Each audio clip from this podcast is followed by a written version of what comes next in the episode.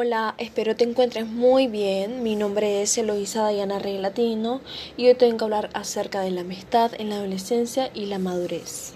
El tema principal es cómo promover la amistad en el contexto universitario.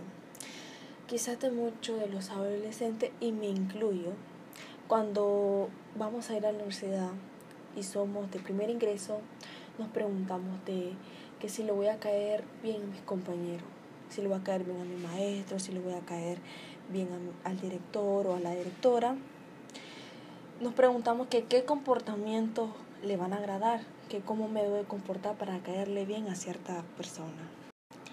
Para promover una amistad se necesita de la forma de ser de una persona. Esto quiere decir que hay diferentes tipos de personas. Hay personas que son muy sociables, pero hay personas que son antisociales. Y en mi caso yo soy antisocial. Cuando voy a la preparatoria, yo me pregunto que a veces que a veces no encajo, o sea, no encajo en mi sección, no encajo con mis compañeros y quizás no son mis compañeros, quizás soy yo. Pero para promover la amistad no debemos de fingir los valores, no debemos de fingir de ser tal persona, sino ser nosotros mismos y tener cierto grado de madurez para poder tener la conciencia de que una amistad es algo muy fundamental en nuestras vidas.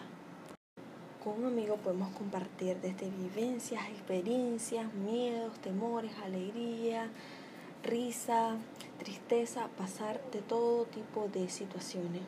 Porque esto nos ayuda a tener cierto nivel emocional y es una parte fundamental para la adolescencia. Esto quiere decir que los amigos juegan un papel muy importante en el desarrollo de los adolescentes porque les sirven de ayuda para ajustarse a los cambios físicos de la pubertad o para buscar la identidad personal de uno o más bien reforzar la autoestima que en muchos de los casos hay personas que no tienen que tienen baja autoestima y otras que tienen muy alta autoestima y en la amistad cobra una importancia que no tenía antes, ya que es un elemento fundamental en esta transición desde nuestra infancia a la vida adolescente y luego a la vida adulto.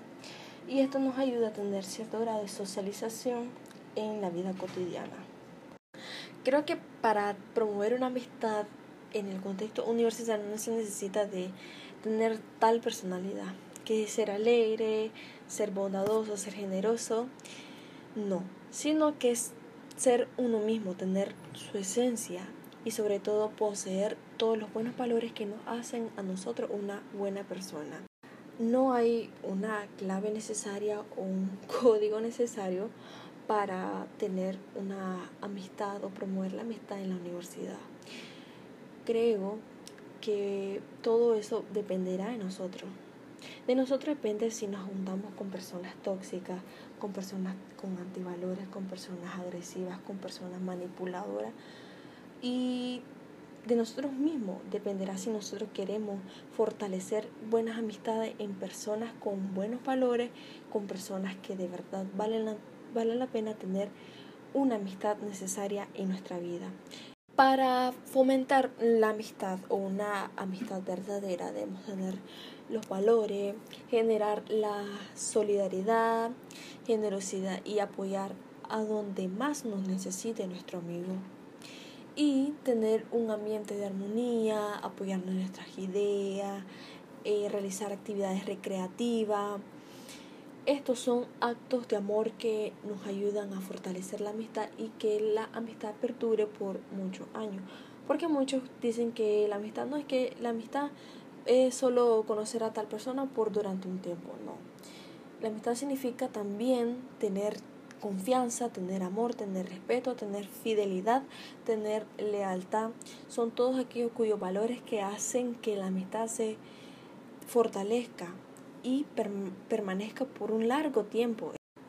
Durante nuestra vida hemos tenido diferentes tipos de amistades, buenas, malas, mejores, se han separado, se han unido y quizá hemos tenido el temor de hacer nuevas amistades en la universidad, porque quizás tenemos eh, el pensamiento de que si la otra persona nos falló, esta también nos va a fallar.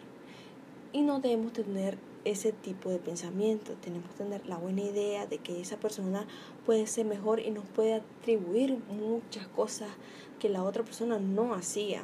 Así que, por último, no tengamos miedo y sepamos bien qué persona debe de estar en nuestras vidas, qué persona debemos de considerar un amigo una amiga.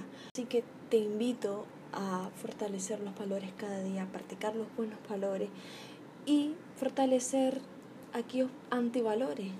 Practicar actividades que te hagan sentir una buena persona. No quiere decir que eres una mala persona, sino que este, que dejes a un lado todos aquellos antivalores y te fijes por los buenos valores. Así que invito a todos mis amigos a escucharlo. Y esto está en Anchor, me pueden seguir como Diana Reyes. Y que tengas un lindo día ya sabes, practica tus valores, te mando un fuerte abrazo y que Dios te bendiga.